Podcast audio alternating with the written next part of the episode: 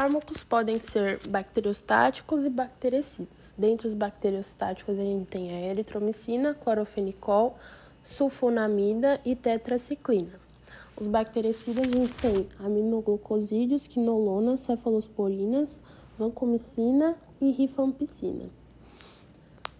Os fármacos antihelmínticos, a gente tem os benzimidazóis, que agem na beta-tubulina, eles se ligam a essa beta-tubulina, fazendo com que vermes não consigam se movimentar e não consigam absorver a glicose, perdendo energia e a movimentação, não conseguem também se multiplicar.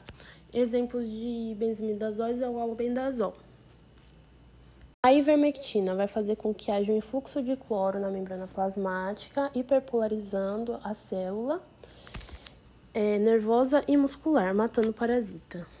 Quantel vai fazer com que haja um aumento de sódio no meio intracelular, despolarizando essa membrana, interrompendo a homeostase e havendo é, a perda do cálcio intracelular, fazendo com que não haja contrações e a paralisia da musculatura do parasita. A niclosamida vai inibir a fosforilação oxidativa nas mitocôndrias e o verme não vai conseguir produzir energia. O tratamento para diabetes, a gente tem os secretagogos ou insulinotrópicos, dentre eles a sulfonilureia. Exemplos delas são a tobutamida e a glibenclamida, que vão bloquear o canal de potássio. Com isso, vai ter uma despolarização da célula e vão abrir o canal de cálcio. O cálcio vai entrar na célula e vai fazer com que haja a secreção da insulina. Os não insulinotrópicos. Temos a biguanida, entre eles a metformina, que diminui a resistência periférica à insulina. É, a ISGLT2, inibidores do cotransportador de glicose no túbulo proximal, do nefro fazem com que é, esse cotransportador seja bloqueado e a glicose não seja reabsorvida nesse túbulo. Com isso, ao aumento da glicose na urina, a glicosúria. Temos o inibidor da alfa-glicosidase, que vai retardar a digestão de amidos. Também temos as incretinas, que é o GLP-1, o GLP-1 ele vai fazer com que haja o aumento da insulina e a diminuição do glucagon. Esse GLP-1 ele é degradado pela enzima DPP4. E por isso a gente também utiliza inibidores da DPP4, dentre eles a vildagliptina. E os análogos da GLP-1 temos a liraglutida. Eles fazem também com que haja a diminuição do esvaziamento gástrico, fazendo com que a comida permaneça por mais tempo no estômago.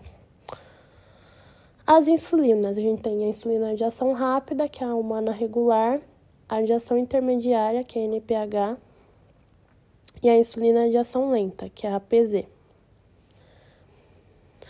Os antifúngicos, a gente tem os, os imidazóis e os triazóis, que inibem a síntese de ergosterol, que está na membrana plasmática. A anfotericina e a anistatina, elas formam poros, permitindo a lise de, desses fungos. A anistatina é utilizada em micoses cutâneas, cetoconazol e fluconazol em subcutâneas e sistêmicas. A anfotericina B ela age em praticamente todos os fungos, porém ela tem muita toxicidade. A anfotericina B lipossomal não tem tanta toxicidade, mas é muito cara. Eles também têm influência sobre outro, outros medicamentos, podendo potencializar os efeitos desses medicamentos pelo aumento do nível plasmático dessas drogas podendo causar sérias complicações, por exemplo, a cardiopatas que fazem uso de medicação para o coração. É, anfenicóis. Os anfenicóis, eles inibem é, a síntese de proteína nas bactérias, se ligando aos ribossomos 50S. O clorofenicol ele pode causar sérias complicações, dentre eles a pancitopenia e a síndrome do bebê cinzento, que inclui sintomas como vômito, diarreia, flacidez e baixa temperatura e cor acinzentada.